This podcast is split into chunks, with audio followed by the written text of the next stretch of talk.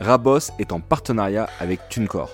TuneCore, c'est quoi? Un agrégateur, un site qui va vous permettre de publier vos musiques sur plus de 150 plateformes de streaming, dont Spotify, Apple ou Deezer, et ça à partir de seulement 20 euros par an. On rencontre beaucoup d'artistes en développement qui ne sortent pas encore leur musique sur les plateformes. Pour moi, c'est important qu'un artiste soit présent en streaming pour trois raisons. Premièrement, se faire connaître par plus d'auditeurs. Deuxièmement, pour ceux qui sont intéressés par une signature, en étant sur les plateformes, vous augmentez vos chances de convaincre un label. Sans compter que TuneCore appartient à Believe, vos profils remontent auprès de leur talent scout. Et troisièmement, sûrement le plus important, en diffusant votre musique en streaming avec TuneCore, vous récupérez 100% de vos redevances et vous pouvez commencer à créer votre économie grâce au streaming. Rendez-vous sur tunecore.fr pour découvrir leur offre, mais avant, on vous laisse finir d'écouter cet épisode.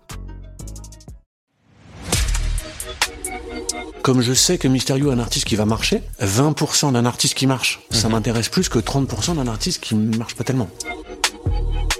Ça est très très très difficile de convaincre euh, l'entourage de Jules de continuer à travailler avec moi, notamment à, l'époque euh, sa maman, puisqu'elle est très proche de, lui, elle le, protège et elle, a bien raison. PNL, eux, ils sont déterminés à tout défoncer. C'est très délicat de, vendre une entreprise, c'est des choses qu'on fait une, deux, deux fois dans sa vie, mais très rarement. Donc on n'est pas expérimenté pour le faire. Les auditeurs le savent pas forcément, mais je suis non-voyant moi, donc euh, le, format audio est ô combien essentiel pour, euh, pour moi.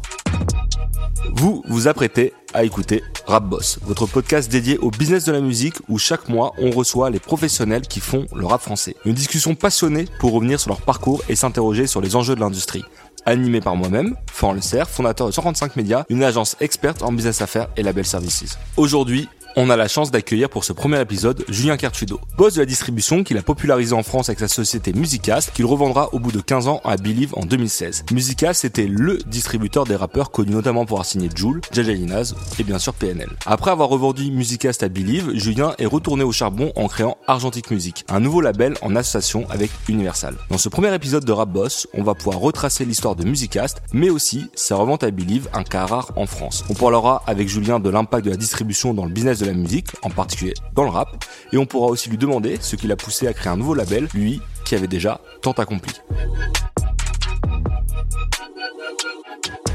Julien, comment ça va? As-tu quelque chose à rajouter? Bonjour Florian. Maintenant, c'est parfaitement résumé, donc euh, on, peut, on peut entrer dans le vif du sujet. Ok, clair et précis. Euh, Julien, ma première question, c'est j'ai envie de savoir à quel moment tu as su que tu voulais bosser dans la musique? Ah, euh, j'ai été euh, très tôt passionné par la musique. J'en ai toujours écouté. À la maison, on en écoutait énormément. Mes parents écoutaient tout style de musique. Euh, donc j'étais euh, baigné par la musique. Et puis j'ai commencé le, le, le, métier de la musique par les instruments de musique, en okay. réalité. Euh, j'ai commencé par travailler dans un magasin de, de, un grand magasin de piano à Paris et j'ai fondé toute la partie clavier, guitare, accessoires qui n'existait pas dans ce magasin à l'époque. Tu jouais? Je jouais euh, de la guitare essentiellement, okay.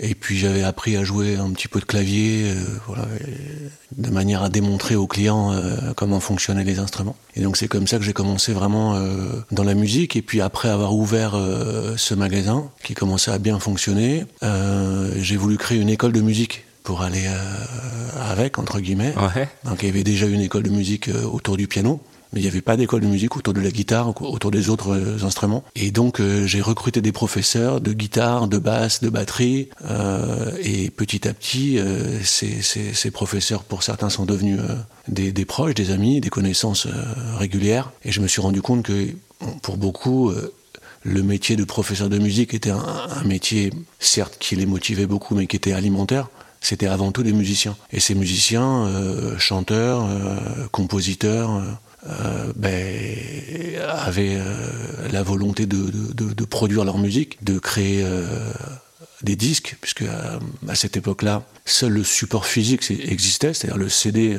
le CD boîtier cristal, ou en digipack, ou, ou éventuellement le vinyle. Et donc euh, rapidement, euh, ces professeurs de musique m'ont apporté leur, euh, leur, création. On est à une époque où se développent énormément les ordinateurs individuels avec des capacités qui commencent à devenir un petit peu intéressantes, assez intéressantes pour pouvoir plugger une bonne carte son, un bon logiciel de musique, la possibilité d'enregistrer tout sur un seul ordinateur. Du coup, là tu dis on est à une époque, c'était à quelle période à peu près ça?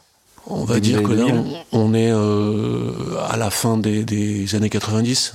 Ok. Et, du coup, quand tu commences à bosser dans ce magasin de musique, t'as as quel âge? Ah, j'ai une petite trentaine d'années. Ok. Ouais. Et tu as eu, du coup, tu as eu un parcours avant la musique? Alors rapidement, mon parcours avant la musique, j'ai obtenu mon bac et ensuite j'ai fait une, une, fac de sciences éco.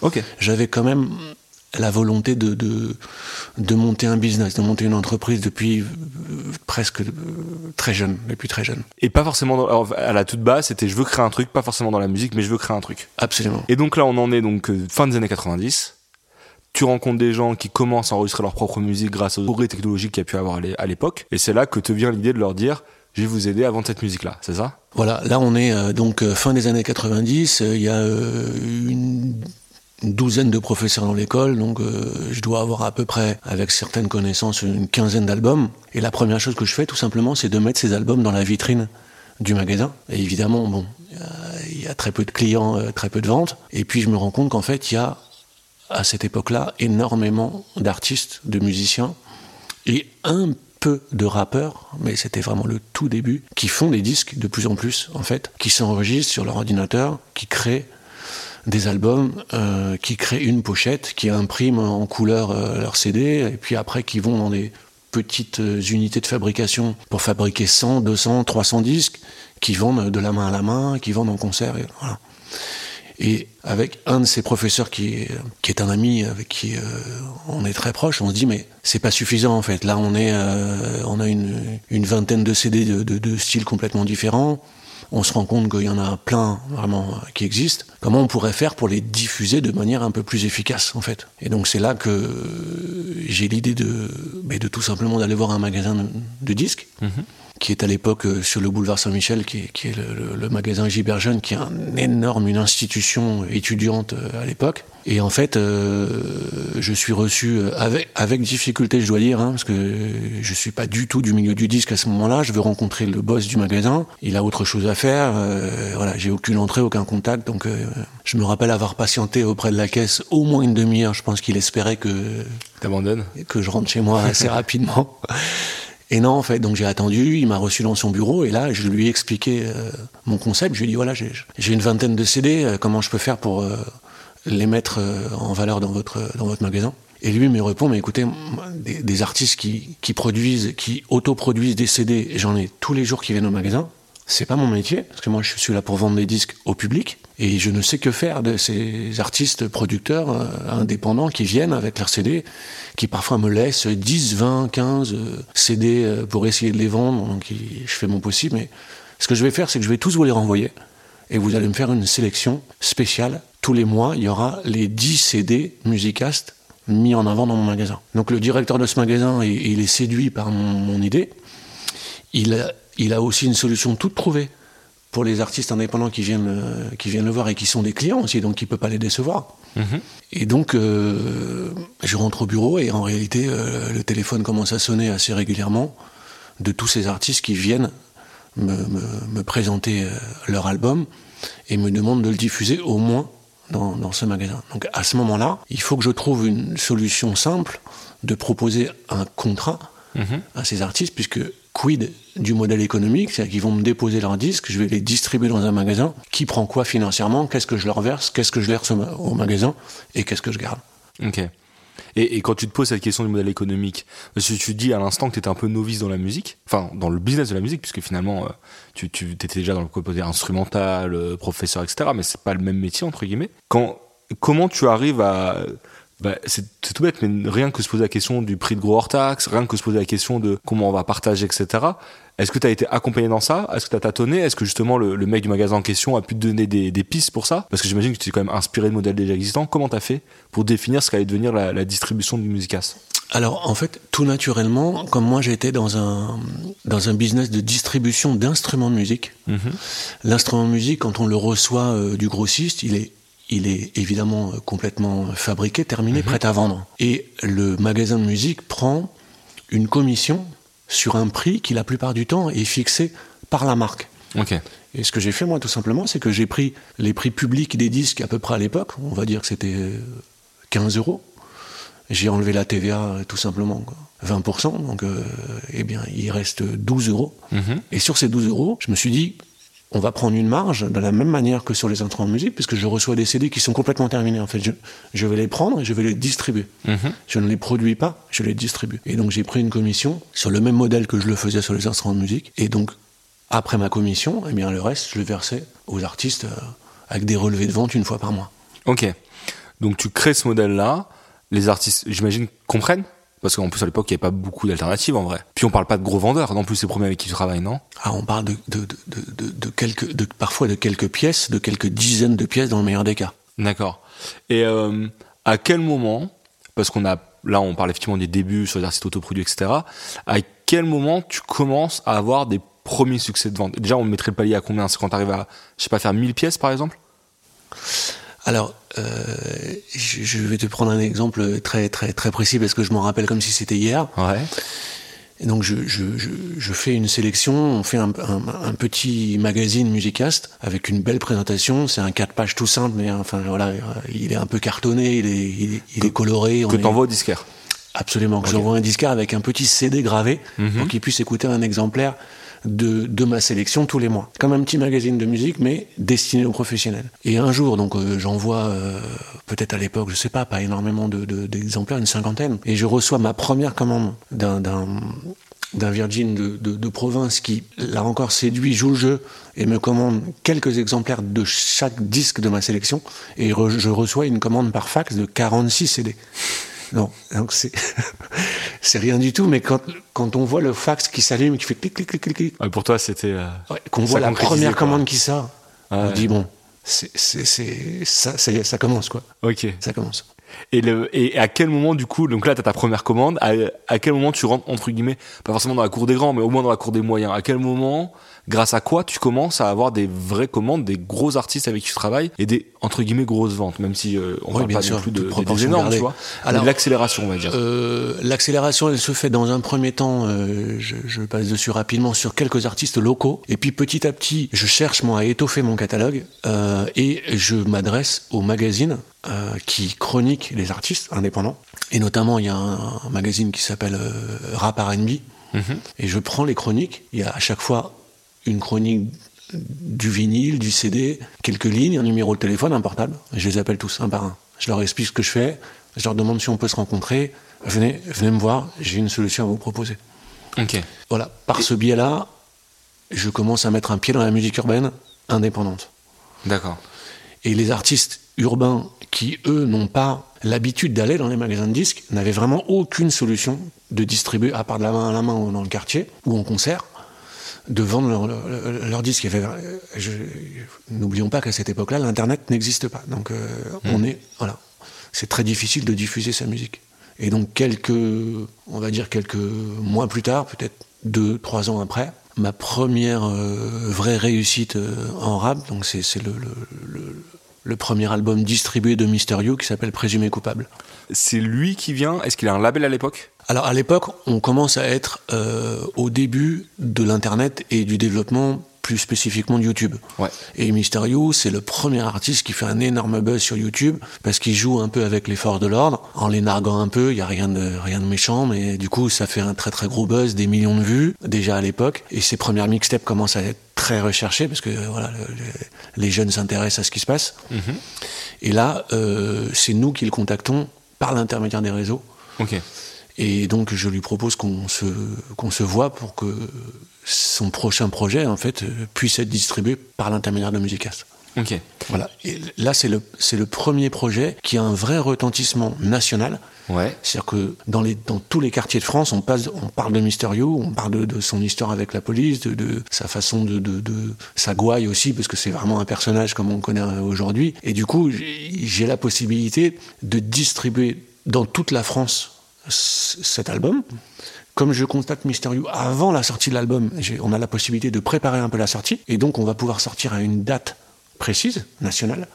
Et en fait, on n'est ni plus ni moins qu'en train d'organiser une sortie nationale d'un album, comme il y en a plein qui sortent euh, chaque semaine. Et à ce moment-là, il n'était pas suffisamment gros pour intéresser les maisons de disques? Alors, sans doute, euh, il était euh, sans doute assez gros pour euh, les maisons de disques.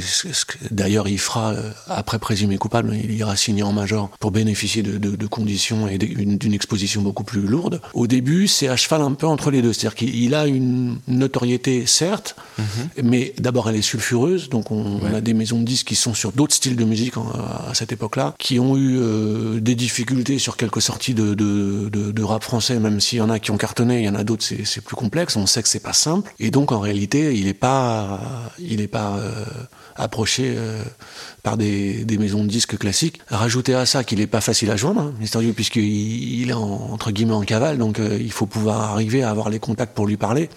Contacts que moi j'ai beaucoup plus facilement parce que je commence à déjà avoir un réseau d'artistes de rap français indépendants non négligeables qui me permettent de voilà d'avoir le bon numéro au bon moment pour appeler voilà le gars. Et Mysterio me dira, écoute, voilà, là c'est compliqué pour moi de bouger, donc euh, je vais passer en fin de semaine, je peux pas te dire quand. Ok. Bon, donc euh, je l'attends au bureau. Euh, je travaille, hein, évidemment, je fais d'autres choses, mais je l'attends toute la journée. Et puis mes collègues partent et ça sonne en bas. Et il est à peu près 20 heures. je suis tout seul en, dans les bureaux de Musicast et c'est lui. Il me laisse un texto, il est en bas. Et donc à ce moment-là, voilà, il, rentre, on, s'installe dans la salle de réunion et on s'entend hyper bien en fait. C'est vraiment une super rencontre. On écoute du son ensemble, le prochain projet, ce qu'il veut faire. On, discute de tout ça et ensuite il disparaît, je ne le revois plus. Il finira par être attrapé par la police, mais il y a un collègue à lui qui gère la sortie et, et son frère aussi qui sera là pour l'épauler à l'époque. Ok, incroyable. Et vous en vendez combien des présumés coupables? Alors, les présumés coupables, dans, dans, dans les, les, les, premières semaines, on va en vendre euh, entre 5 et 8 000. Ok, c'est énorme. C'est carrément pas mal. Et puis surtout, pour moi, c'est un step. Bah. Et puis, ça envoie un signal fort au disquaire de dire bon, bah, chez Musicast, au-delà du service que ça rend aux indépendants d'exister, localement, ah, il y a peut-être une possibilité qu'au niveau national, il se, il, se, il se passe quelque chose. Okay. Donc, les disquaires commencent à comprendre qu'il y a une possibilité. Et puis, les artistes aussi se disent bon bah finalement euh, je suis indépendant euh, j'ai une petite communauté mais elle est pas encore assez grosse pour euh, toucher des majors qui de toute façon sont intouchables. Et je sais pas comment faire bah, je vais aller faire comme Mister You et je, vais aller distribuer ma mixtape chez Musicas parce que l'intelligence de, de, des artistes à l'époque en rap français c'est de se dire je vais sortir en indépendant une mixtape Ouais. Sous-entendu, je sortirai l'album dans des conditions plus, plus importantes. Donc, euh, moi, je distribue à cette époque-là énormément de mixtapes. Et euh, à ce moment-là, Musicas, vous êtes combien? On est deux dans un bureau qui doit faire euh, 4 mètres carrés, je pense. Hein. Mais on est vraiment motivé, motivé. Sauf que lui, euh, il a des obligations personnelles qu'il faut qu'il ramène de l'argent à la maison. -hmm. Il faut qu'il ait un salaire, en fait. Et donc, il est obligé de me quitter. Et là, c'est vraiment très difficile parce que ça rapporte pas ce qu'on fait en fait. On a vraiment bon. Et que du coup euh, me voilà seul dans ce petit bureau pour continuer l'activité. Et donc en fait rapidement sur, sur la sur la base d'un petit pécule personnel mais vraiment tout petit et j'embauche une personne en fait pour faire ce travail là et puis après j'embauche une autre personne mais à mi-temps pour le stock. Juste trois matinées par semaine pour classer dans les cinq étagères qu'on a acheté les quelques centaines de disques qu'on a reçus quoi. Donc lui il fait les cartons trois fois par semaine et c'est déjà pas suffisant parce que les disques il faut que ça parte tous les jours. Les, les clients ils attendent quand ça marche. C'est un flux tendu quoi. Donc en fait très rapidement on se retrouve à 3, 4, 5 et puis au bout de, de, de 3 ans on est obligé de déménager. Mais la, la, rentabilité elle se fait attendre parce qu'il y a toujours un temps d'avance sur la dépense c'est-à-dire qu'il faut toujours, euh, bah, par exemple, verser les cautions du, du nouveau local, hein, c'est trois mois le loyer. Mmh. Euh, commencer à payer euh, les salaires d'un comptable, parce qu'avant, je faisais la comptabilité avec quelqu'un qui m'aidait, un ami, mais là, c'est plus possible, j'ai besoin de quelqu'un pour faire la compta.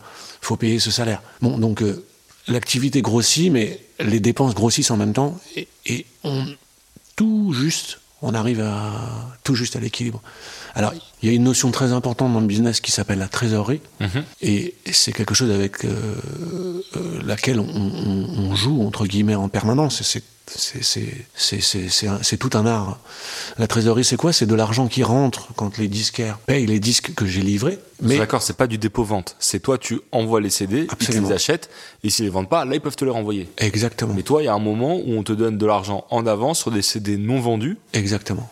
Et Donc en fait, moi ouais. je, vais, je vais livrer 100 CD à mon disquaire, mm -hmm. il va me payer 100 CD, mais s'il ne les vend pas, il va peut-être, mais 4 mois plus tard, me renvoyer 50 CD. À ce moment-là, je vais lui rembourser.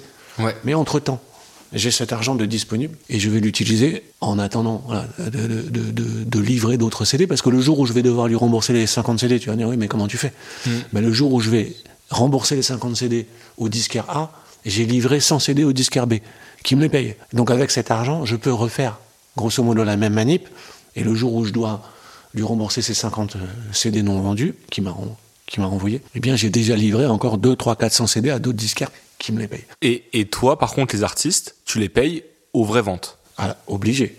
Donc ce qui fait que si jamais tu vends 100 CD, et que, enfin tu vends 100 CD au disquaire et qu'il y en a que 8 qui ont été vendus, tu donnes que 8 à l'artiste. Absolument. Ok, ce qui te permet du coup de jongler aussi sur la trésorerie là-dessus, en disant parce que dans tous les cas, l'artiste ne va pas lui demander de rembourser ce que toi tu aurais remboursé potentiellement. Tout à fait. Et euh, ok, donc la rentabilité, elle arrive au fur et à mesure. Tu saurais le dire à quel moment après? À quel moment tu financièrement ça commence à au moins tourner? 5 ans.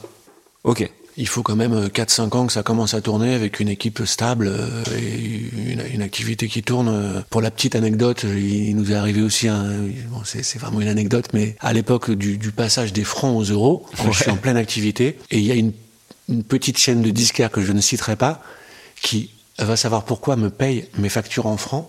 En euros. En euros. Magnifique. Donc d'un coup, je, je reçois six fois plus d'argent à la fin du mois de tout ce qui me devait, c'est multiplié par 6. Bon, c'était pas des énormes montants pour eux, mais pour moi, c'était ok un montant important quand même. Et t'ont demandé de renvoyer après?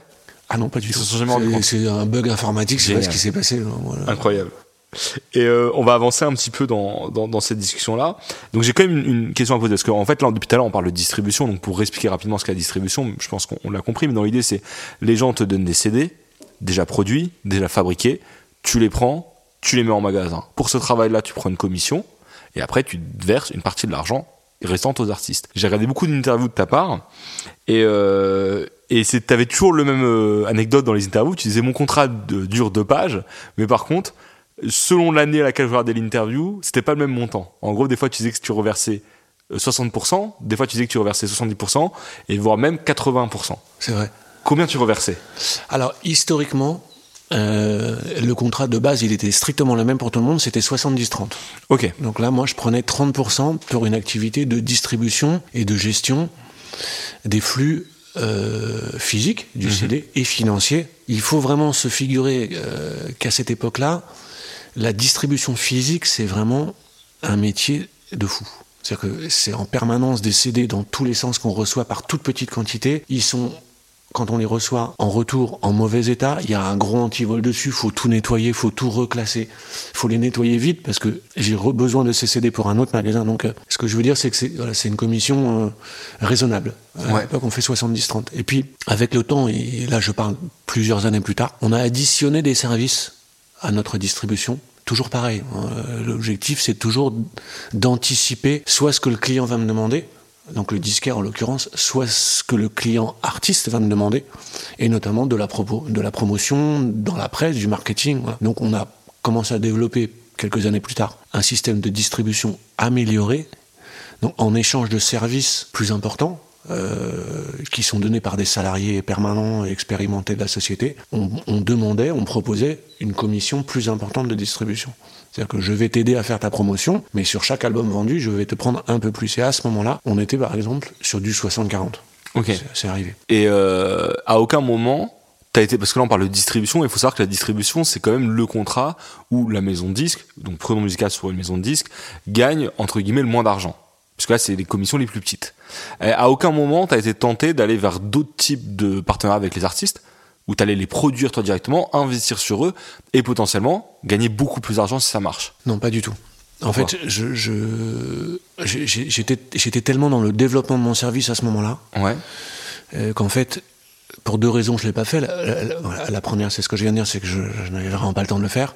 Et la deuxième, c'est que c'est pas le même métier produire un album, c'est pas du tout le même métier que de distribuer un album. Mais on est à une époque où ce qu'on appelle les majors, c'est pour ça aussi qu'on les appelle euh, des majors, c'est que elles, elles développaient ce service de A à Z. C'est-à-dire que la plupart des maisons de disques, c'est ce terme de maison, cette espèce d'endroit où il y a tout en fait. Il y avait la production de l'album, il y avait la promotion de l'album, il y avait la distribution de l'album. Voilà. Moi, dans mon service, l'album il est déjà produit, donc je n'assure que la fin du segment qui est l'aspect distribution à ce moment-là, tu as eu un passage, je pense, qui a été important aussi pour vous, c'est le passage au digital, parce qu'on a parlé, euh, même si tu disais que vous avez toujours été un peu en avant sur le digital, à un moment, tu avais tu distribues en magasin, tu distribues chez les disquaires, mais à un moment, il y a iTunes qui est arrivé. Dans un temps beaucoup plus lointain, tu as Spotify qui est arrivé et Deezer qui sont arrivés. Euh, comment toi tu fais? Absolument. Ah, juste avant, je voudrais revenir pour un point qui, sur un point qui, peut être intéressant pour euh, les, les, personnes qui vont nous écouter, c'est que à l'époque où moi je démarre, les majors mondiales et évidemment françaises contrôlent 100% du marché. Donc, si je suis un artiste et que je veux signer dans ces structures-là, je n'ai pas d'autre choix que d'accepter les conditions d'un quasi-monopole. C'est très important. Hmm. L'évolution technologique, au moment où moi j'arrive, elle va permettre de casser ce monopole, ce qui n'est pas possible avant. Pourquoi? Parce qu'on va pouvoir enfin produire dans de bonnes conditions des albums soi-même, avec hmm. peu de moyens. Et donc, pour répondre à ta question, je considère que la marge 70-30 à l'époque, elle coïncide à ce nouveau modèle économique qui va se mettre en place, qui n'est plus celui du monopole, mais voilà, celui d'une concurrence qui va commencer à se mettre en place entre la production, les majors, et, le fait de distribuer des producteurs indépendants qui donc sont déjà producteurs, qui n'ont besoin que de la distribution. Et je pourrais rebondir sur ça. Tu dis qu'elle correspond à ça, mais toi, économiquement, 30%, tu t'en sors? Oui, bien sûr. Pourquoi je m'en sors? C'est parce que, contrairement aux majors, je n'ai pas de frais de production. Est-ce que tu fais déjà des avances à ce moment-là? Non, au début, pas du tout. Ok. Au début, vraiment, euh, éventuellement pour aider à fabriquer un CD ou refabriquer un CD parce qu'il a bien marché. Il n'y a aucune avance au départ. Ok, pour, pour expliquer rapidement ce que sont les avances, c'est le fait que aujourd'hui les maisons disques, y compris les distributeurs, avancent les futurs revenus de l'artiste pour lui permettre de financer son projet. Donc toi, au début, quand tu arrives, les mecs financent par leurs propres moyens, il n'y a pas d'avance financière. Donc finalement, tu quasiment aucun risque financier. Aucun risque. alors, pourquoi est-ce que, j'arrive les avances? Pourquoi j'ai pas besoin de faire d'avance? Pour la simple et bonne raison qu'en fait, les albums, n'oublions pas, puisque c'est les disquaires qui me les renvoient, ils sont déjà produits en fait. Donc du coup, quand l'artiste il vient, il a déjà des quantités d'albums dans le, coffre de sa voiture, il a qu'à me les déposer. Il peut pas me dire j'ai besoin d'une avance pour produire mon album. Il l'a déjà. Il est dans ton coffre. Euh, ok. Et à quel moment les avances elles arrivent? Alors pour terminer du coup sur, sur, ta question et sur les, les, les, taux de, de, de, commission de distribution, au départ je pars sur un modèle euh, qui est le même pour tous, qui est 70-30. Ensuite on commence un petit peu à développer euh, des modèles de distribution améliorés. C'est là aussi où commencent à arriver les avances, parce que c'est aussi le fait qu'il y ait une avance. Ça veut dire que je vais te donner des moyens. En contrepartie, je peux te demander une commission de distribution un petit peu plus importante. Et puis, dans certains cas où il y a une grosse concurrence, je prends un exemple, euh, Mister You, je fais présumer coupable, il va partir. Hmm. Bon, si je veux tenter de le garder, là, on va rentrer dans une stricte négociation. Et si lui me dit, écoute, je veux bien rester chez toi, mais dans ce cas-là, tu diminues ta marge, comme je sais que Mysterio est un artiste qui va marcher, 20% d'un artiste qui marche, ça hmm. m'intéresse plus que 30% d'un artiste qui ne marche pas tellement. Ouais. Parce que, certes, j'ai pas de risque financier comme tu disais tout à l'heure, mais attention. T'as des coûts fixes. Le fait de distribuer des albums, de les envoyer, de payer la poste, de payer des stockies, d'aller les allers-retours, c'est une usine à gaz, les factures, les ci, les ça. Si, pour que ce soit à la fin, ne vendent que 10% ou 20% de ce que tu distribues, hmm. tu mets la clé sous la porte. Hein, parce que ça te demande trop de frais d'envoyer ces flux pour n'en vendre que très très peu. Et toi, à, ce moment-là, quand tu arrives dans ces systèmes où euh, tu commences à avoir des gros ou des futurs gros, et tu commences du coup à avoir cette compétition avec les majors, comment est ton point de vue, par exemple, un Mister You, qui commence en indé, qui prend 70% de ce que ça génère? Il y en avait d'autres, hein. la crime c'était le cas aussi, il me semble. Comment tu réagis par rapport au fait que les mecs partent? Dans, dans, dans, dans, les premières années, ça, ça me. ça, ça, ça, peut paraître paradoxal, mais j'en tire même une certaine fierté. C'est-à-dire que mm. Grâce à nous, grâce à ce travail qu'on a fait ensemble avec euh, cet artiste qui était inconnu et moi qui démarrais dans le, dans le milieu, on a réussi à lui donner la lumière et à le faire signer parce que c'était pour, pour beaucoup d'artistes, encore à cette époque-là, le Graal. Mm. Une signature en major. Waouh, voilà. Et, toi, dans ton storytelling, tu savais que tu pouvais pas non plus les garder. Donc, euh, limite, et même, enfin, dans ton ambition personnelle, tu disais, en vrai, je peux pas me battre contre eux. Donc, le fait qu'ils partent, c'est limite que j'ai fait du bon taf, quoi. Euh, absolument. Et c'est aussi un signal que j'envoie aux autres. Hmm. De dire, venez chez moi, ça sera étape d'avant. Voilà, en venant chez moi. Et puis, à, l'époque, j'ai pas du tout accès aux médias, par exemple. J'ai pas accès aux radios. Faut, faut se remettre dans le contexte à l'époque, la radio est un média fondamental, essentiel. Tout le monde écoute la radio. Hmm. Donc, si mes titres ne passent pas en radio, de toute façon, je c'est pas rendre service à l'artiste que de voilà, que l'accaparer, lui signer des options, de l'obliger à rester chez moi. Et donc, entre guillemets, je perds une foultitude d'artistes. Hein. Je perds Mister You, euh, mais je perds aussi euh, un 995. Euh, je Qui perds, était, qui était chez toi à la base oui, Ok. je, je, je perds euh, Hocus Pocus, euh, je perds euh, Caris, je, je- des dizaines quoi. Tout le rap français passe par euh, par par Musicast à cette époque-là. Et puis euh, c'est c'est c'est dans un premier temps un tremplin pour eux vers les vers les majors. Ok. Et tu disais que ça c'est dans un premier temps. Dans un premier temps, tu te dis t'es le limite content qu'ils partent parce que ça, ça prouve ton modèle. Et à quel moment tu te dis bah j'aurais pu les garder? Parce que tu dis qu'il y a eu deux temps en vrai là-dessus. À quel moment tu te dis bah en vrai ils devraient rester chez moi, je suis capable de les garder? À partir du moment, on va dire, où euh, on commence à, à multiplier les succès, Ouais. donc il y a Mister You qui est le premier, mais après il va y avoir un artiste qui s'appelle euh, L.I.M., Ouais. où on voit pour la première fois Musicast euh, apparaître dans le top France à la 17e position. On était tous scotchés de voir ça. On est la 17, 17e meilleure vente de France à l'album de la, de la sortie de l'album de L.I.M. Ensuite, euh, quelques temps plus tard, on fait les, les, les albums de Alpha 520 et de son collectif Ghetto Fabulous. On a des, des scores hyper importants. Et à ce moment-là, on commence à être déjà bien implanté chez les disquaires partout en France. Mhm.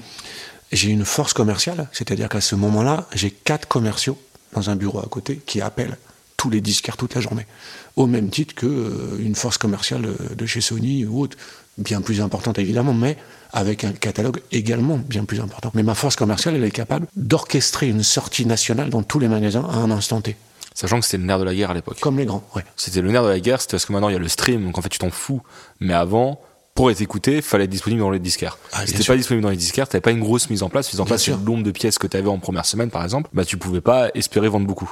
Bien sûr. Et euh, là, tu m'as cité beaucoup de rappeurs. On a parlé de La Crime, on a parlé de Mister You, on a parlé d'Alpha 520, de L.I.M. On va pas se mentir, c'est pas les rappeurs, les, les- c'est pas les artistes les plus simples à gérer. Comment, d'un point de vue relationnel, vous avez géré ces artistes-là qui, en plus, à l'époque, étaient moins professionnalisés que maintenant, parce que là, maintenant, le rap s'est professionnalisé, et sous le rap, il marche maintenant, c'était moins le cas avant. Euh, comment, en termes de relationnel, c'était une bonne idée ou une mauvaise idée de partir sur du rap à ton époque? Oui, tout à fait. Alors, je pense que ce qui, ce qui a vraiment fonctionné, c'était, c'était la, la, pa- pa- par peur euh, aussi peut-être de faire des erreurs, la transparence totale.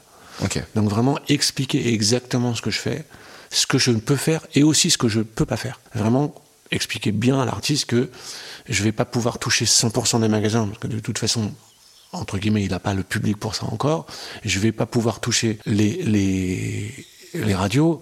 Je vais pouvoir faire des réassorts mais par exemple deux fois par semaine, pas tous les jours. Donc voilà, je- j'exerce, je développe une énorme pédagogie avec les artistes. On passe des heures en rendez-vous à expliquer les contrats, les ci, les ça. Et puis je tombe la plupart du temps sur des gars intelligents qui ont envie aussi d'exister et qui ont envie de trouver une solution avec moi. Parce que si, si on s'entend pas, ils n'ont plus de solution derrière. Il y a pas de compé- il y a pas de compétiteur à l'époque. C'est toi ou Non, personne. en voilà, vrai. euh, voilà, il y a quelques maisons de disques, euh, quelques distributions indépendantes, mais qui commencent à avoir des difficultés parce que elles sont sur des styles de musique, comme je te t'expliquais tout à l'heure, qui sont des styles plus de chansons pop. Euh, voilà, la- le, le public est en train de changer. Et là où moi j'affiche euh, ce qu'on appelle des taux de retour, c'est-à-dire j'envoie 100 CD, j'en vends 80. Donc mon taux de retour, il est de 20%. C'est- C'est c'est- ridicule. Là, euh, les distributeurs dont je parle, eux, sont plutôt, euh, j'allais dire l'inverse, peut-être pas, mais sur des taux de retour à 60%. C'est-à-dire qu'ils sont obligés de mettre 100 albums pour en vendre péniblement 40, et ils ont donc des difficultés financières de plus en plus importantes. Et il y a énormément de, de- de distributeurs indépendants, gros, hein, qui ferment. Et comment ça s'explique que toi t'as un meilleur taux? C'est que, enfin, meilleur taux, enfin, un meilleur taux de retour. C'est parce que t'es sur le bon créneau? Exactement. Alors pour deux raisons. Le premier, le la raison essentielle, c'est parce que je suis sur le bon créneau. Donc j'envoie des disques pour lesquels il y a un public. Euh, Quand je fais les mixtapes de Booba, euh, la première autopsie volume 1 de Booba, euh, la première mixtape de Cynic, la première mixtape de Diams, on- enfin j'ai des disquaires qui m'appellent en me disant mais on vend, je te parle des plus grosses là, hein, on vend ces mixtapes là presque autant que les gros albums de, de rap français. Qu'est-ce qui- se passe en fait? Mais c'est pas étonnant, c'est les mêmes artistes. Que ce soit l'album de Booba Oui. ou sa mixtape, c'est du Booba, donc euh, ça, ça se vend très bien. Et puis, on est aussi sur un, un modèle, entre guillemets, un peu dépoussiéré, c'est-à-dire que j'ai des équipes restreintes, ultra dynamiques, jeunes, là où les majors ont des équipes qui sont là depuis parfois 10, 15, 20 ans, avec donc des salaires beaucoup plus importants, euh, pléthore de, de gars pour vérifier ceci, regarder cela, faire ceci, faire cela. C'est- compliqué financièrement, donc euh, on, a, on a un modèle qui à ce moment-là commence à, à bien se développer et, à être rentable, oui, tout à fait. Ok. Et euh, t'as des anecdotes de, de conflits que t'as eu avec des artistes à l'époque? Sans citer personne, c'est arrivé, hein. c'est arri- c'est arrivé rarement. Il faut vraiment euh, Ok. sur, sur, sur la masse. J'ai dû m'échapper euh, une ou deux fois dans, dans, dans, dans, dans le, le, le coffre de la voiture d'un- collègue pour pouvoir quitter le bureau parce que tout- on était attendu en bas. Mais encore une fois, on était attendu plutôt par des artistes à, à- à qui on avait dit on peut pas vous distribuer. On peut pas vous distribuer parce que la pochette de votre album elle est pixelisée. Bon. Euh, oui, mais moi, ça me dérange pas qu'elle soit pixelisée. Ah oui, mais il y a des critères de qualité. Toi, ça te dérange pas, mais le disquaire, lui, on doit lui apporter un disque à la hauteur des produits des majors. Et ça, parfois, c'est. Et, et que quand tu disais non, toi à l'époque, il y avait il y avait pas trop d'autres solutions. Donc c'était euh, Julien. euh, c'est si Julien dit non, c'est compliqué pour la suite, quoi. C'est ça. Et euh, du coup, parlons un peu artiste. On a déjà parlé un peu de, de Mister You. T'as parlé de la crime à un moment? Mais la crime, j'imagine, c'était dans le sillage de Mister You? Genre, parce que tu connais, tu sais avec Mister You que la crime est venue? Mais, mais, euh, la crime est venue grâce à Mysterio. Ouais. Oui, bien sûr. Et euh, tu peux nous donner un peu quelques. Bah, du coup, il y a eu euh, dans les gros succès, dans les trois gros succès dont on parle souvent, il y a Joule, il y a Jaja et il y a PNL. Est-ce qu'il peut nous en dire plus sur ces, sur ces trois artistes?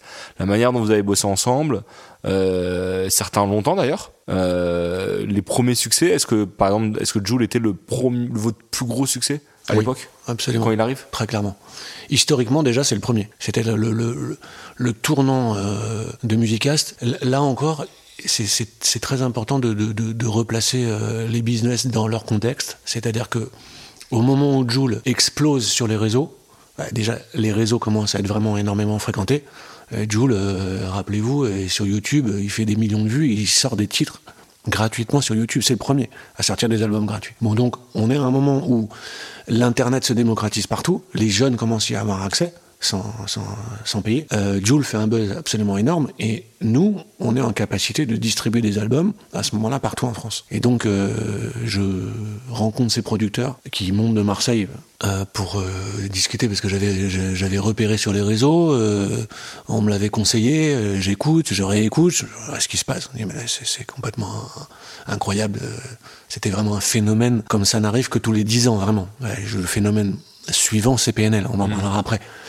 Et à ce moment-là, euh, les producteurs eux-mêmes dépassés par ce qui se passe. Joe lui-même dépassé par ce qui se passe.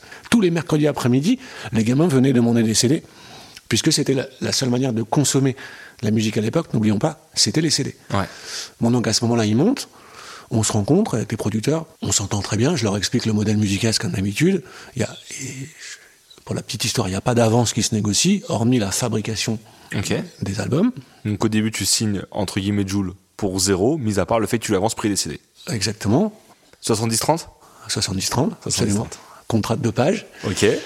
Et puis, on, on me laisse le master, on me laisse le visuel. Ouais. Et puis, à, à charge à moi de, de, de, de- de fabriquer, de dire voilà combien ça va coûter la fabrication, de tout faire, toutes les étapes une par une de manière transparente, d'échanger avec Jules, mais qui, qui déjà à l'époque très content de trouver une distribution pour ses projets, mais et, et déjà l'artiste tel qu'on connaît, c'était très discret, euh, peu, peu bavard en réalité. Et d'une gentillesse euh, à toute épreuve vraiment. Je pense que c'est un garçon qui qui capte de tout ce qui se passe autour de lui. Ça, c'est 2013.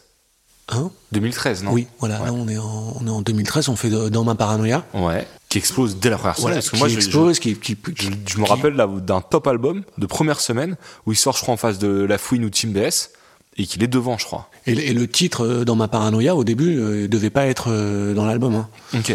Il n'avait pas été repéré par les producteurs plus que ça. Puis après, ça, ça écoute, ça réécoute et tout. Mais c'est ce titre extraordinaire, faut absolument qu'il soit dans, dans l'album. Donc nous, on commence à, à distribuer. Puis c'est le tout début hein, de Joule. Donc vraiment, faut imaginer que certes, il y a un buzz, mais c'est encore euh, tout petit au regard de ce que ça va devenir, parce que c'est aujourd'hui le plus, le plus gros vendeur euh, de, de musique en France depuis des années. Et donc on commence à livrer quelques albums, euh, surtout dans le sud. Ouais. Et puis là, on, on- les, les- les- les- les producteurs ont la bonne idée de faire une petite dédicace à la- dans le centre commercial à la chicha d'en face. Mais juste comme ça, je, je viens avec mon artiste pour dédicacer les CD, sans doute peut-être les 15, 20, 50 CD qui vont être achetés à la sortie du magasin. Et là, on a une appel, le magasin, le centre commercial, la police, l'émeute. Ah ouais. Et les gars nous disent, attendez, enfin, je commence à bien connaître les, les disquaires. Ils disent, Julien, le, le Joe, là, tu, tu peux me dire, c'est Universal, c'est Sony, c'est- Sony, il est- c'est qui ce mec? Parce que j'ai 400 personnes, on est obligé de fermer le centre commercial, qu'est-ce qui se passe? Ok. Et je leur dis, mais non, c'est pas en major, c'est chez nous. Ok. Et ils n'en reviennent pas, en fait, tellement c'est. Ça, ça n'arrive que pour des énormes stars françaises ou internationales, ce qui se passe à ce moment-là. Et tu t'en rends compte, toi, à ce moment-là. Tu sens qu'il se passe un truc. Enfin, tu sens que t'es en train de passer un Ah bah là, grâce à lui je, je- je ne peux que le sentir parce que on est complètement débordés nous-mêmes. Ok. On- on- il faut refabriquer, fabriquer, fabriquer, fabriquer, fabriquer. refabriquer. Et puis en plus, ce qui est tout à fait extraordinaire, c'est que tout- toujours euh, avec un calme olympien, euh, Jules produit rapidement. Ouais. Donc de toute façon, dès qu'il y a un album qui sort, on est déjà en train de, de- de- de réfléchir et de travailler et d'écouter le, le- Et, le- et- le- le et- prochain. Et, euh, et pour, pour parler de Jules, pour le coup, c'est un des rares rappeurs qui est resté en indépendant. Absolument. Et euh, mais par contre, t'as quand même connu à l'époque un changement de label. C'est-à-dire que Jules a changé de label, enfin était dans un label et est parti en, à se produire lui-même à la fin. Quand il y a un changement d'équipe, souvent il change de partenaire. Absolument. Toi, comment t'arrives à le garder? Toujours fidèle à ma pédagogie euh, habituelle, je commence à appeler le label. Je sais que Joule va partir, donc je vais appeler mon partenaire historique, le premier qui m'a amené Joule, et je lui dis voilà, j'ai entendu dire que l'artiste allait partir, je souhaiterais continuer à travailler avec lui, est-ce que ça ne te pose pas de problème Premier point. Et là, le, le- le boss du label me dit il n'y a pas de souci. Tu continues à distribuer ce que moi je produis. Les histoires qu'il y a, ça te regarde pas. Et si tu veux continuer à travailler avec lui, bah, t'as qu'à essayer. Le seul problème, c'est que, comme il y a des petites euh, tensions, le fait que moi je sois déjà en lien avec les producteurs historiques, ça est très, très, très difficile de convaincre euh, l'entourage de Jules de continuer à travailler avec moi. Notamment à, l'époque, euh, sa maman, puisqu'elle est très proche de, de- lui, elle le, elle le protège elle, elle a bien raison. Et donc, bah, qu'est-ce que je fais? Je prends un billet de train pour Marseille et je descends. Et je rencontre les nouveaux euh, euh, conseillers de Joule et je leur explique ce que je fais tout simplement. Je leur explique ce qui se passe, je leur explique que moi je, je suis là uniquement pour développer euh, cet artiste qu'on l'a accompagné depuis le début, qu'on souhaite à continuer, à, continuer à l'accompagner. Je leur explique le modèle sur lequel on fonctionne.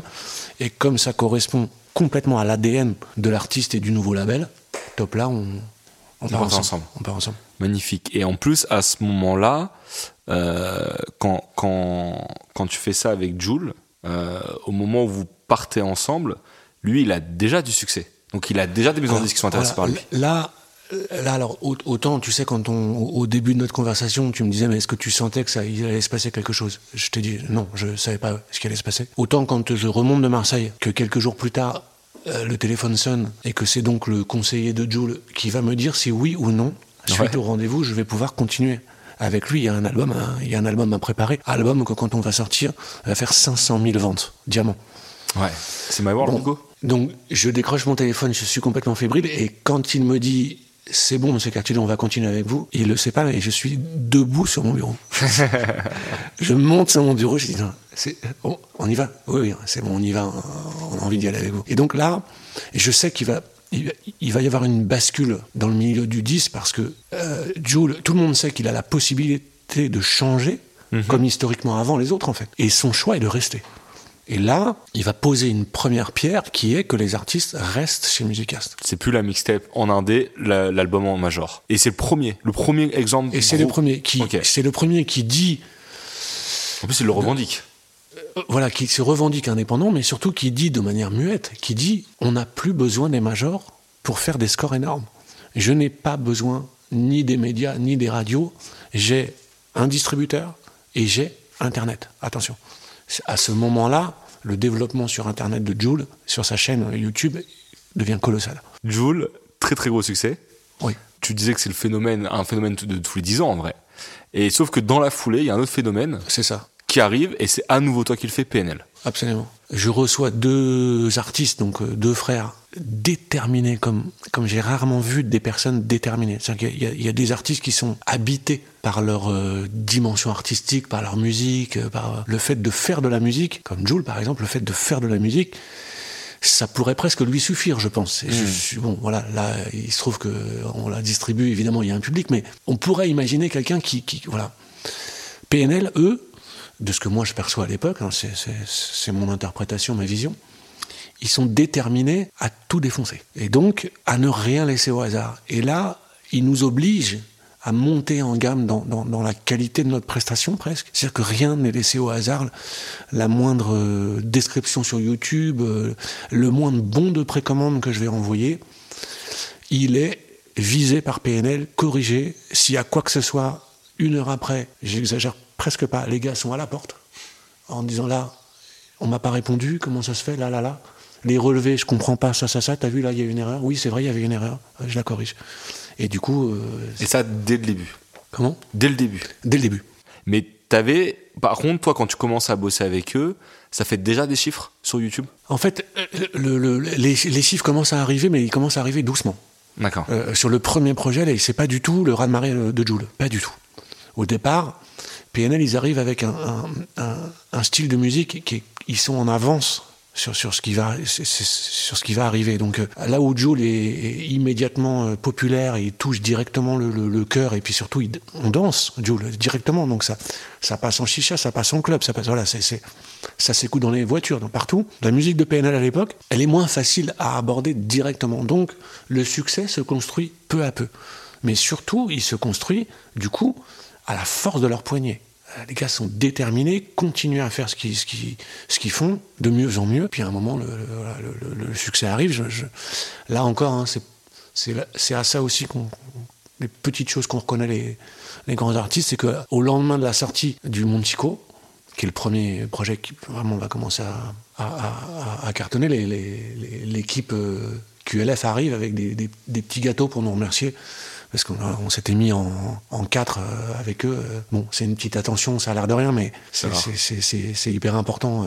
On faisait, on faisait partie d'une équipe. Voilà. Et, euh, et surtout que le Monde Chico, ça démarre fort dès la première semaine.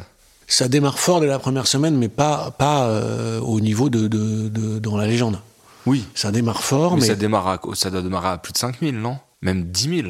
Je crois que c'était gros à l'époque. Oui, c'est déjà gros, mais bon, je crois que c'était pas loin de ce que SCH a fait sur A7 juste après. Je me demande même si c'était pas devant.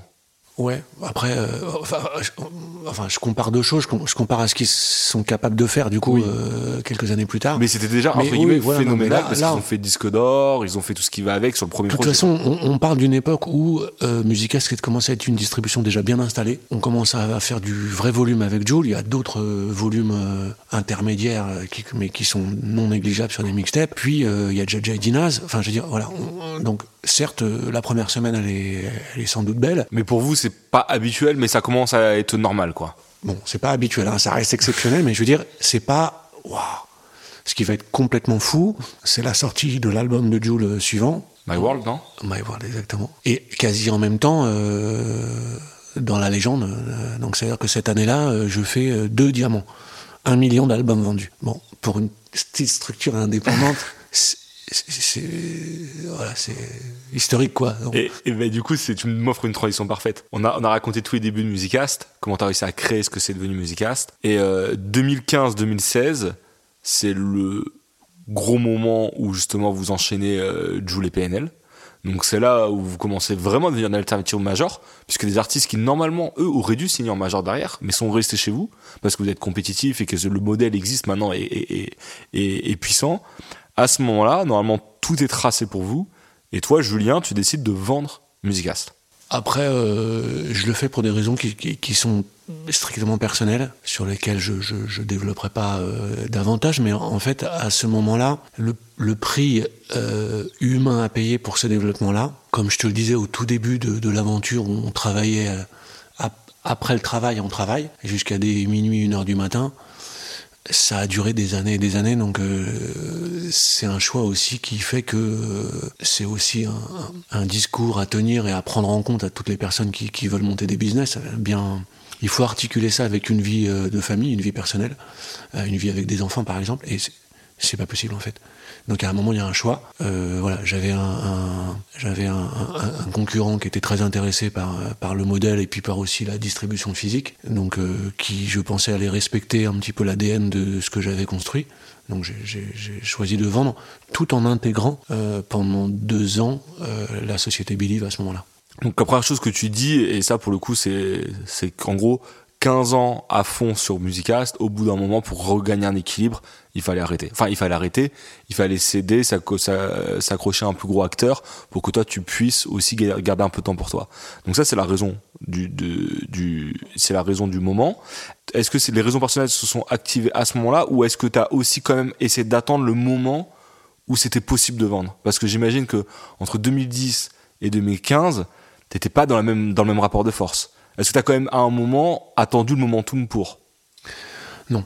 Non. Non. Il y, a, eu, il y, a, eu un moment où ma vie personnelle a, fait euh, qu'il fallait que je dégage du temps en dehors de mon travail. Ouais. Tout simplement. Et ça a coïncidé à ce moment-là à, la, à une recherche un petit peu plus active d'un acheteur. Ok. Qui n'était pas forcément plus gros hein, en termes mhm. de part de marché, mais qui avait des investisseurs euh, euh, très importants.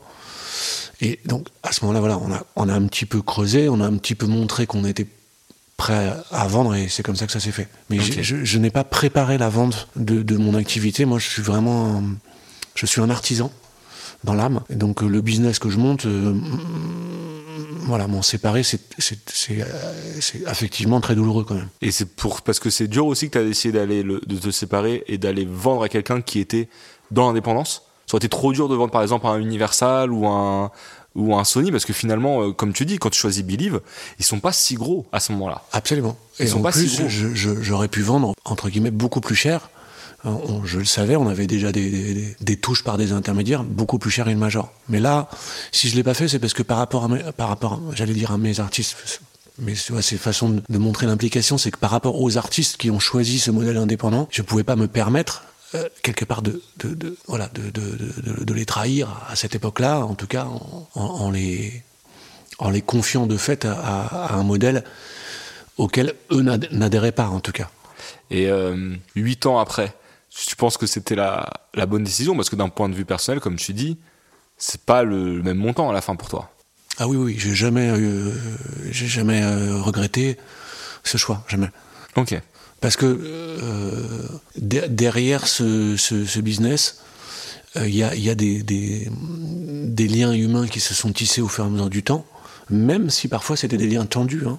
Il y a mhm. eu des grosses tensions, et puis après des... des voilà, j'ai souvent pour habitude de dire que euh, l'artiste, quand ça marche, c'est parce que c'est un très bon artiste, et quand ça marche pas, c'est parce qu'il n'a pas un bon distributeur. Donc c'est de toute façon jamais grâce au distributeur que ça marche, mais pour autant, j'ai vécu des aventures humaines avec, euh, avec des artistes extraordinaires dans l'indépendance. Donc à partir du moment où, voilà tout ça s'inscrit dans un modèle indépendant que j'ai créé, mais qu'on a quand même créé ensemble, je me devais de laisser ce modèle euh, se prolonger, ou alors au moins laisser le, choix après aux artistes de, de changer leur trajectoire, mais, mais, de rien imposer moi. Moi, j'ai jamais regretté ce choix-là. Ok. Et euh, quand tu vends à, à Believe, donc Believe, pour rappel, c'est une boîte qui s'est construite aussi sur la distribution, mais plutôt sur la distribution digitale. C'était ça leur force. D'ailleurs, ils, ils sous-traitaient la partie euh, physique à Pias. Enfin, c'était Pias qui s'occupait de la partie physique et eux, ils faisaient la partie euh, distribution digitale. Donc j'imagine que l'idée euh, de se rapprocher de, de Musicas, pour eux, c'était d'une part de profiter, enfin de, récupérer votre catalogue d'artistes qui commençait à devenir vraiment intéressant, et d'autre part de récupérer votre expertise en, en, en physique. Surtout. Et tu, et tu disais dans, une, dans un article à l'époque que vous étiez là aussi pour être un peu leur fer de lance sur le, sur le rap. Bien sûr. Et comme tu l'as dit à l'instant, là, vous partiez pour deux ans ensemble. Euh, T'es pas resté après. Comment ça s'est passé finalement? Parce que c'est particulier de vendre sa boîte à un ancien concurrent. Comment ça s'est passé l'absorption entre guillemets Très particulier. non, non, c'est vrai, c'est, très particulier, mais ça arrive très souvent dans énormément de, de, business. Donc c'est vrai que c'est intéressant comme, comme expérience. Alors pour, pour euh, revenir sur les éléments, ce qui se passe, c'est que comme très souvent, la presse professionnelle, euh, mais la presse euh, aussi publique, c'est-à-dire les grands journaux, Le Monde, les, journaux, les journaux télévisés, pardon, les grandes radios, annoncent la fin du CD. Le disque est mort. Dans deux ans, il n'y aura plus aucun CD. Je me souviens plus exactement quand c'était, mais c'était prédit, c'était annoncé, c'est ce qui se passe aux États-Unis, c'est sûr, vous verrez. Euh, et donc Believe construit son modèle à partir de celui des États-Unis, comme très souvent les startups euh, qui ont une vocation mondiale, puisque Believe est un groupe d'origine française mais qui se développe dans le monde entier, considère que la distribution digitale va remplacer très rapidement la distribution physique, la compléter un temps, c'est un peu de physique, beaucoup de digital un temps, mais très rapidement ce sera le digital. Or, c'est pas du tout ce qui se passe. Et donc à ce moment-là, à l'inverse, nous on est très fort sur le physique, premier point, on est très fort sur un segment montant qui est le rap français, et on comprend que le digital quand même est en train de, venir pas aussi rapidement que ce qu'on nous dit dans la presse, certes, mais ça va venir quand même. Dans quelques années, ce sera que ça. Donc qu'est-ce qu'on fait? Eh ben on dit aux artistes qui sont en distribution physique chez nous, écoute, on est en partenariat ensemble, on fait un très gros travail physique pour toi. Maintenant, on voudrait travailler le digital aussi. Beaucoup sont chez des concurrents, dont Believe. mais chez Idol aussi, par exemple. Et là, parfois, il y a des petites frictions, mais c'est soit je distribue le physique et le digital, soit je te distribue plus. Bon, donc on met nos concurrents dans une situation complexe qui est que non seulement euh, le physique ne diminue pas, mais sur le digital, on est en train de leur prendre des artistes plus ou moins importants parce que euh, s'ils veulent faire du physique, faut faut, qu'ils viennent au digital. Donc euh, Billy à cette époque-là, comme d'autres, est dans une situation où ça vient pas. Enfin voilà, il y a tout pour, mais ça vient pas. Pour autant, c'est une structure indépendante à la base qui a été montée comme moi par une ou deux personnes et qui ont démarré avec rien du tout. Et donc pour répondre à ta question, quand on se rencontre, on s'entend, puisqu'on a quelque part le même ADN. Eux ont fait appel à des investisseurs, ils ont une volonté euh, de développer un modèle de distribution digitale mondiale, ils ont un board, ça veut dire qu'ils ont des investisseurs qui décident d'énormément de choses, ils n'ont pas la possibilité de faire, entre guillemets, tout ce qu'ils veulent comme moi. Et donc, on est quand même du même bord, entre guillemets, on s'entend très bien les, premiers temps. Pourquoi est-ce qu'au bout de deux ans, je, décide de, partir? C'est parce qu'en fait, le modèle devenant de plus en plus gros, cette distribution, pour moi, se dirige plutôt vers le modèle d'une major, en fait, mhm. avec des critères de rentabilité très importants. Pourquoi? Parce que quand on a des actionnaires, qu'on soit une major ou un Believe international, on doit répondre à des critères de rentabilité. À partir du moment où moi, je peux plus faire, entre guillemets, ce que j'ai envie de faire en termes de service rendu, j'ai plus la motivation. Si, on m'empêche de faire ceci ou cela, je, voilà. Donc à ce moment-là, en bonne, euh, en bonne intelligence, je, j'explique euh, à mes partenaires euh, et à mes nouveaux patrons en fait mhm. que je, je, souhaite partir. Ils ont racheté intégralement, intégralement Musicast. Intégralement. Ouais, toi tu es en mode, voilà, je, ah, je suis salarié. Je suis salarié et je suis prêt à être salarié. Est-ce que ça, parce que finalement toi t'as quasiment jamais été salarié, puisque même quand tu bossais dans un magasin de musique, c'est une affaire familiale, etc. Déjà, le, la volonté de te dire je veux être salarié, qui va aussi peut-être avec le, cette volonté d'avoir une, une meilleur équilibre pro-perso. Est-ce que, enfin, comment comment ça s'est passé dans les faits? Est-ce que ça a été dur pour toi de devoir entre guillemets, accepter des directions qui n'étaient plus les tiennes. Est-ce que tu, tu penses que c'est pas forcément le fait d'avoir été salarié qui est un problème, plus le fait que vous aviez une direction différente? Qu'est-ce que, est-ce que c'est le modèle de salariat qui a pas fonctionné? Alors, dans, dans, mon cas particulier, je pense que c'est très très variable. Et le, le, la, relation euh, de salarié. Mm-hmm dans n'importe quelle boîte, la relation de patron à salarié. Et euh, du coup, moi, j'ai été, euh, comme tu le disais, des années euh, patron, donc j'ai beaucoup eu à faire et à, gérer, à motiver ou à me séparer de salariés. C'est une affaire de, de relations humaines, mhm. vraiment, essentiellement. Et là, moi, je suis tombé sur des, des patrons acheteurs avec qui, humainement, je m'entendais très bien, qui mhm. respectaient énormément mon travail, qui m'ont donné beaucoup de responsabilités, au-delà de la responsabilité de Musicast, c'est-à-dire que j'ai pu embrasser euh, des responsabilités au sein de Believe en plus de celles de Musicast, c'était vraiment hyper intéressant, et vraiment dans un respect... Euh, voilà, euh, humain, quoi, tout simplement, de, de, de, des avis des uns et des autres, de, la façon d'intégrer Musicast au sein de Believe le mieux possible. Tout, tout voilà, tout, s'est très bien avec bienveillance. Donc c'est intéressant, on, voit ta vision en toi à titre personnel, donc Julien. Et, euh, et l'autre point dont tu parlais, c'est que tu as été du coup patron pendant un moment, donc tu avais des équipes au sein de Musicast. Au moment où vous faites la session, vous êtes combien chez Musicast à peu près? Tu veux dire qu'est-ce qui se passe pour les équipes? Vous êtes combien déjà chez Musicast au moment où tu décides de vendre? Alors, au moment où je décide de vendre, on a une petite trentaine. Ok, c'est énorme. C'est déjà pas mal, ouais.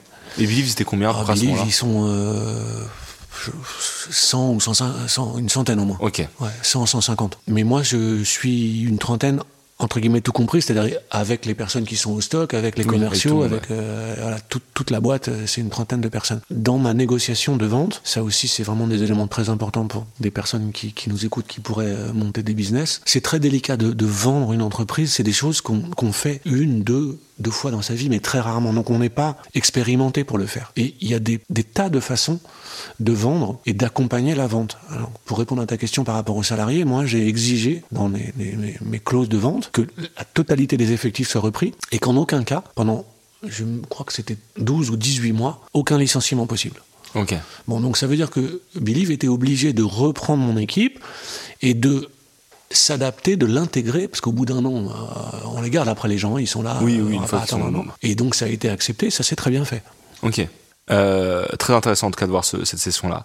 Donc là, on est euh, en 2016, tu pars en 2018 plus ou moins de Believe, et là où on pourrait penser que entre guillemets, euh, t'as fait, euh, bah t'as fait beaucoup de choses parce que t'as revendu une boîte, t'es, t'es parti, t'as, t'as arrêté ton activité, tu décides de rempiler à nouveau et de créer Argentique Music. Et encore plus, tu décides de créer Argentique Music en partenariat avec Universal, l'ancien diable entre guillemets que tu que tu dénonçais à tes débuts.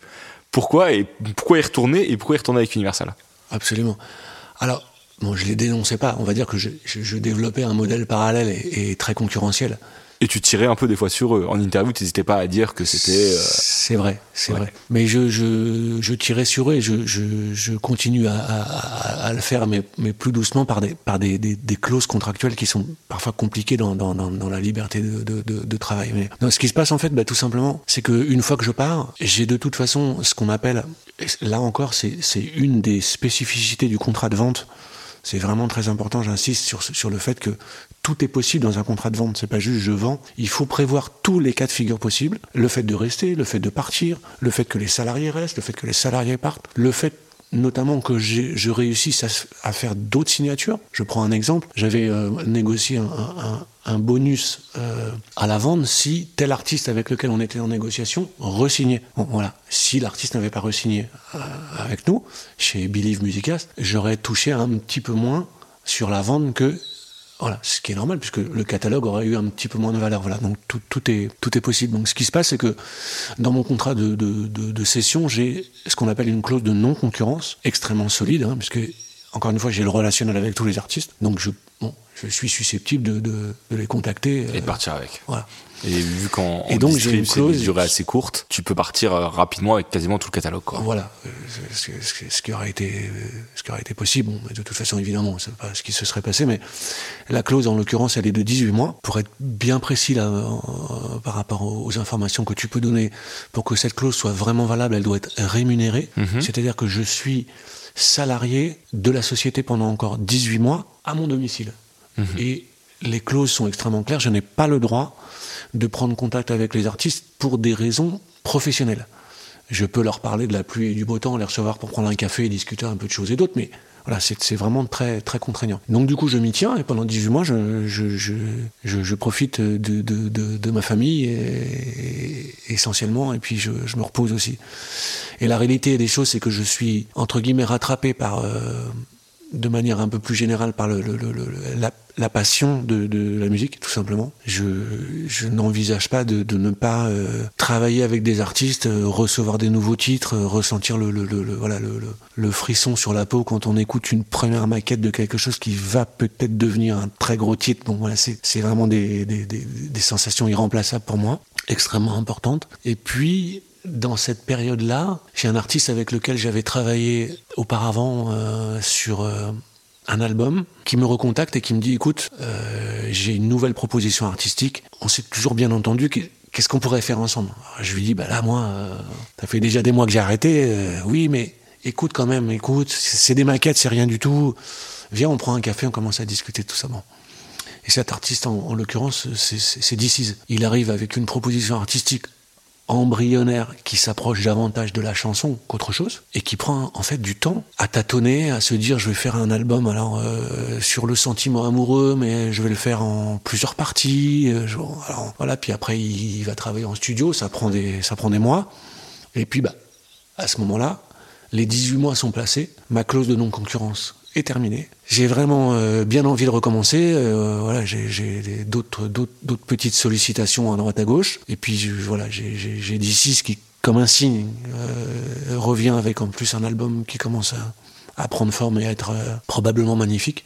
Et donc voilà, je, je monte une nouvelle structure, un nouveau label qui qui correspond plus à un service. C'est-à-dire que ce qui est vraiment très important, c'est que Musicast, c'est un service, mais c'est aussi un service à une époque qui attend ce service. Mhm. Monter Musicas aujourd'hui n'aurait plus de sens. Aujourd'hui, tout, tout, le monde peut se distribuer via DistroKid gratuitement. Mhm.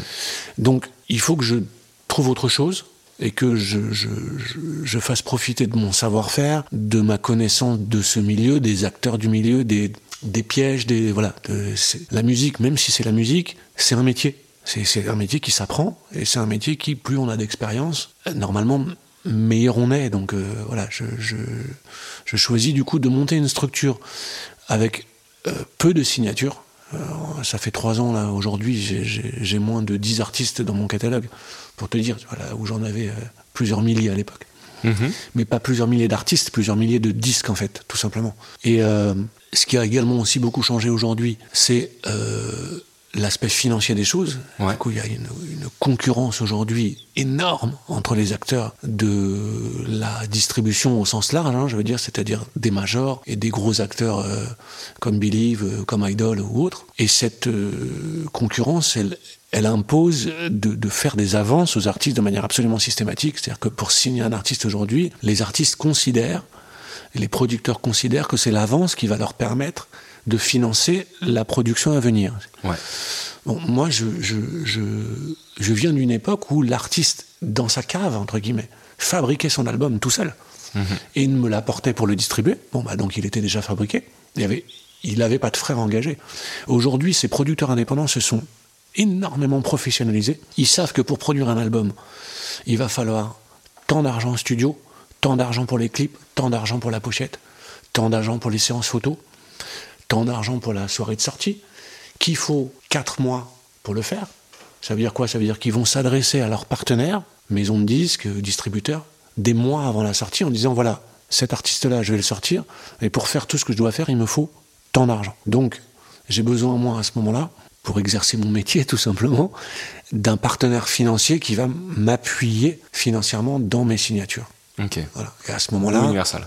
C'est universal parce que toujours cet aspect humain dont on parle. Celui qui vient me chercher le premier avec le, le, le, le plus de conviction, c'est Alexandre Kirchhoff mhm. de chez Capitol, avec qui euh, on s'entend immédiatement très bien. Boss du coup du label Capitol, qui est un des plus gros labels de rap, enfin le plus gros label de rap euh, en France. Voilà, c'est ça. Et, un des, et le plus gros label d'Universal. Voilà, c'est ça. Et donc, euh, et qui me laisse en fait euh, libre, libre décision dans ma structure, qui du coup, je reviens à mes fondamentaux, c'est-à-dire que Argentique est une structure indépendante. Ouais. J'en suis le seul patron à mhm. bord, donc je peux faire ce que je veux, sous réserve évidemment de ne pas faire entre guillemets n'importe quoi en termes de risque et de respecter les, les, les, les, les directives universal, notamment sur l'argent, puisque c'est avec le, leur fonds que je peux travailler, donc c'est normal de, de, faire attention.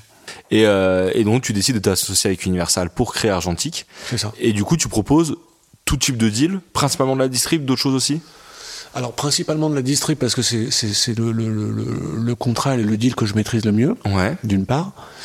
C'est aussi le deal qui est le plus demandé aujourd'hui. Mhm. C'est-à-dire que plus les artistes sont matures aujourd'hui, plus ils sont capables de s'organiser entièrement seuls, et donc ils n'ont besoin que, entre guillemets, de la distribution. Donc c'est un contrat de distribution qui va leur euh, correspondre. Et puis euh, je trouve aussi, je reste convaincu que c'est le bon modèle dans l'équilibre de la rémunération de chacun. Mm. Voilà, moi je suis pas dans une recherche de rentabilité à tout prix. Voilà, ma conviction, moi, c'est que le, quand le rapport est équilibré, il est sain. Quand il est basé sur un déséquilibre euh, financier, on le voit euh, tous les jours hein, aujourd'hui, où des artistes quittent leur label parce que, évidemment, le contrat d'artiste étant peu rémunérateur. Là, je parle pas du tout de majeur, hein, je parle vraiment de, de, de, de, la, relation label-signataire avec le petit artiste qui a signé un contrat. Il sait pas du tout ce que c'est. Il est trop content de pouvoir enregistrer, sortir des titres. Et quand ça explose, et c'est là qu'il se rend compte qu'il touche pas grand chose. Ah, c'est le jeu. Mais on peut aussi jouer un jeu un tout petit peu plus équilibré, tout simplement. Voilà, ce, qui, ce que le contrat de distribution permet, euh, permet aujourd'hui. Ok, donc super intéressant. En gros, tu, tu refais, et la raison principale pour laquelle tu refais, c'est que tu as envie de refaire de la musique, en gros. Oui, alors le, le, le cœur du métier, c'est la musique. Après, la question, c'est, sur, là, on parle d'une période de presque, de presque de 20 ans. Ouais. Donc, le besoin des artistes aujourd'hui n'est pas le même que le besoin d'il y a 10, 15 ou 20 ans. Ouais. Quand moi j'ai démarré, comme on, comme on l'a dit à plusieurs reprises, comme on l'a montré, le vrai besoin pour les artistes à cette époque-là, c'était d'exister par la distribution. Pas de distribution, pas d'artiste, vraiment. Hein. C'est-à-dire qu'on avait des, des, des, des, Alors, hormis les coups de pression, qui arrivaient de temps en temps, mais on avait aussi des artistes adorables qui, qui, qui, qui, venaient au bureau, qui restaient derrière la porte, qui attendaient une demi-journée pour pouvoir nous rencontrer, parce que s'ils n'étaient pas distribués dans un magasin, ils ne pouvaient pas exister tout simplement. Ça, c'était l'enjeu des 10-15 dernières années. Aujourd'hui, avec le développement du digital, la distribution n'est plus un problème pour personne. Mm. La distribution Aujourd'hui, voilà, pour la modique somme de 5 euros, je distribue tous mes titres, euh, voire gratuitement, avec une vraie pochette. Je suis sur Spotify, je suis partout. L'enjeu aujourd'hui, il est d'exister au milieu de cette foultitude d'artistes. Comment je fais? Qu'est-ce que j'apporte à mon artiste pour lui permettre d'exister, d'être de rencontrer un public? Quels sont les outils dont je dispose? Quel est mon savoir-faire? Quelles sont mes équipes? Quels sont mes partenaires? C'est ça aujourd'hui que les artistes et les producteurs attendent essentiellement, selon moi. Et, ça, ce modèle-là, toi, tu penses que c'est ce qu'ont finalement proposé les labels à la base. Quand ils bossaient sur la promotion, etc. Et toi, tu dis, Bien sûr. ce modèle existe en distribution, existe, et tu es capable de le faire, et c'est là la promesse, entre guillemets, d'Argentique. Bien sûr. Alors aujourd'hui, aujourd'hui le, le, modèle, il a, dans, dans, ces différents segments, c'est-à-dire de, de, de, production, enfin l'artiste, la production, la distribution, là où historiquement ce label il est concentré chez les majors, mhm. aujourd'hui il a complètement éclaté. On peut très bien concevoir une sortie aujourd'hui avec un producteur différent du distributeur, ouais. différent de la personne qui va faire l'attaché de presse, mhm. différent de la boîte qui va s'occuper du marketing, et à l'intérieur du marketing, peut-être des partenaires qui vont s'occuper de TikTok ou de voilà. Et moi, mon métier aujourd'hui, c'est de comprendre l'attente de l'artiste, de comprendre là où il est fort, là où il est moins fort, et de lui amener l'ensemble de voilà, de ses outils pour pouvoir réussir son, son sa, sortie et, rencontrer son public. C'est ça que j'essaye de faire. Et, et aujourd'hui, les artistes que, avec qui tu as travaillé, avec qui tu travailles chez Argentique, parce que Argentique, ça date de quoi? 2020 à peu près? 2019 ah non, euh, ça date de ouais fin oui 2019, oui t'as raison. 2019. 2019 ouais. Et avec qui vous avez pu travailler sous ce nouveau modèle? La première signature qu'on a fait c'est Uzi. Ouais. Vous avez bossé aussi avec euh, Timal? Avec les producteurs de, de, de Timal, on, on, on, signe pour euh, une sortie qui va se faire et, et, puis après on va rajouter là encore stratégie, on va rajouter des titres à l'album parce que certes on a fait un beau score avec un Timal qui était absent du, du, fait d'une exclusivité assez longue, il était absent pendant un bon moment des, des, des, des, radars musicaux. Et on considère que la sortie se passe bien, mais c'est pas suffisant. Donc on décide. L'exclusivité, juste pour rebondir, c'est le fait que par rapport à ton ancien contrat et ton ancien label, tu peux pas sortir de morceaux ailleurs pendant un certain temps. Voilà. Je, je, je, je reviens sur cette notion encore un peu plus précisément, c'est hyper important, c'est que ce que considère historiquement, là encore, euh, les, les, contrats, et comme c'est des contrats historiques, c'est des contrats de major, -hmm. il faut bien comprendre que on, est sur une époque où ces contrats ont été rédigés, où on sortait des albums une fois tous les 2-3 ans. C'était extrêmement long de sortir des albums de chansons françaises. C'était pas du tout deux albums par an comme le rap aujourd'hui. Donc l'idée est de dire je sors ton album, euh, je l'ai produit, euh, on va travailler ensemble pendant deux ans. Dans ton contrat, je vais mettre une clause d'exclusivité qui fait que si tu pars, tu ne, tu ne vas pas pouvoir entre guillemets planter tout ce travail en sortant six mois plus tard un album ailleurs. Hmm. Est-ce que je sais pas si je suis assez ouais, clair, mais c'est vraiment très important. Sauf que à l'époque où ils mettaient des durées d'exclusivité de 12 ou 18 mois, ça, ça pouvait avoir du sens, mais que maintenant, fin de, fin d'album, enfin un an plus tard, tu renchaînes quoi, grand maximum. Voilà mes, mes, mes petits sujets d'altercation, si tu veux, ouais. c'est que les majors aujourd'hui et, et d'autres qui copient ces contrats historiques restent sur des demandes qui correspondent à un autre temps. Hmm. Aujourd'hui, quand tu sors deux albums par an, que le business, l'industrie musicale, c'est un, voire deux albums par an, tu ne peux pas bloquer un artiste pendant 12 mois parce que de fait, là c'est un déséquilibre et tu sais que tu vas planter sa carrière, tout simplement. Tu as fait un, nouveau label après avoir un énorme succès chez Musicast, avec un nouveau format. Tu as fait quelques signatures, tu as eu beaucoup de belles surprises qui sont arrivées. On n'a pas parlé de tout le monde, mais tu as Marwa Loud qui a aussi eu un énorme succès un moment sur euh, un featuring avec Eva. Euh, tu as Uzi qui a eu son succès, on en a parlé. Euh, tu as, pu récemment signer un jeune artiste qui s'appelle H la drogue, qu'on qu a d'ailleurs fait ensemble, qui a eu son succès d'estime au moment de sortie du projet. Donc c'est vrai qu'il y a vraiment ce truc où... Euh, mais moi ce qui m'impressionne le plus, c'est que quand tu m'appelles pour un artiste qui peut être tout petit, hors des radars, 5000 streams par jour, tu peux m'appeler avec une envie comme si tu touchais le prochain PNL, alors qu'entre guillemets, t'as déjà eu PNL, t'as déjà eu Joule, t'as déjà eu Jaja Inaz, t'as eu Timal, t'as eu DC's au moment où c'est où c'est où c'est énorme. Qu'est-ce qui fait que t'as encore envie de, de continuer à signer des artistes? Ah oui. Euh... Ce que, ce, que, ce que je te décrivais tout à l'heure, vraiment ce, ce, ce sentiment de, de. Enfin, déjà ce sentiment très, très personnel, émotionnel de l'écoute de la musique. Mm -hmm. Voilà, je, on est en podcast, c'est une version audio, donc euh, les auditeurs le savent pas forcément, mais je suis non-voyant moi, donc euh, le, le, le, format audio est ô combien essentiel pour, euh, pour moi. Donc ça c'est vraiment l'essence de tout, mais je pourrais continuer à écouter des albums dans, dans mon coin, sans, sans, sans devoir rentrer dedans. Mais après, je, je, ce qui me plaît aussi au-delà, au-delà de la musique, c'est vraiment l'aventure humaine, la relation humaine, et le fait aussi, aujourd'hui, avec l'expérience que j'ai, de transmettre. Et moi, quand j'ai démarré Musicast, j'ai quelques personnes qui m'ont fait confiance, en l'occurrence euh, deux essentiellement. Le premier, c'est le disquaire, le, le, patron de Gilbert dont je te parlais tout à l'heure. Et le deuxième, c'était un, un patron d'une fédération de disquaires indépendants en Bretagne, avec une grosse voix caverneuse de marin breton. Et je me, je me rappellerai toujours de ce rendez-vous en Bretagne, hein, chez lui, qui me dit, Cartulo, je vais te faire confiance, mais attention, il y a 70 magasins derrière, me fais pas de conneries, parce qu'on n'a jamais bossé ensemble, il faut que... T'as une mission. Et si ce gars m'avait pas ouvert la porte, et au même titre que celui de Gilbert m'avait pas ouvert la porte, j'aurais pas, j'aurais pas pu faire ce que j'ai fait vraiment. Et, donc aujourd'hui, tu cherches à aujourd'hui, j'ai la chance que t'as donné. Voilà, j'ai toujours envie, même si c'est difficile, même si euh, parfois on nous le rend pas, parfois on nous reconnaît pas. Peu importe, euh, les, les, les, rares fois où ça se passe, euh, voilà, j'ai cette envie, ce besoin de, de, de, de, de redonner cette expérience pour, pour les plus jeunes, quoi.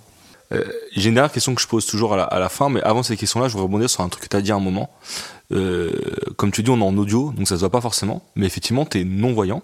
Est-ce que tu penses que ça, ça a pu avoir un, impact dans ta carrière? C'est-à-dire que comment tu as réussi à... Parce qu'en réalité, tu as réussi à créer un, une magnifique histoire, et c'est quand même une difficulté supplémentaire tu vois, dans ta carrière, notamment dans le milieu de la musique, où, où l'image compte énormément. Euh, comment tu as réussi à surmonter ça et peut-être en faire une force? Bah, S'il si, si y a une force, elle est là. Je pense c'est de faire ce qui est a priori évidemment un handicap, mhm. y compris pour les autres. À partir du moment où on est capable de leur montrer qu'on peut faire d'un handicap une force, dans la tête de l'artiste ou du producteur, je suppose qu'il peut se dire, il va être capable de faire de ce que je ne suis pas encore une force demain.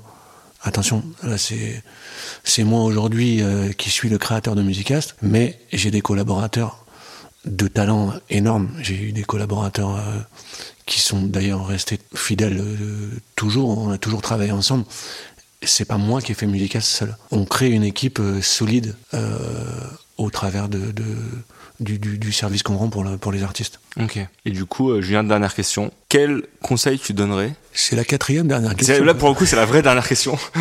euh, quel conseil tu donnerais au Julien, du coup, d'une vingtaine d'années qui voulait bosser dans la musique? Quel conseil tu donnerais aujourd'hui? Euh, de, de, de, davantage s'entourer de, de, professionnels euh, dans les divers domaines euh, qu'elle euh, il va avoir à toucher.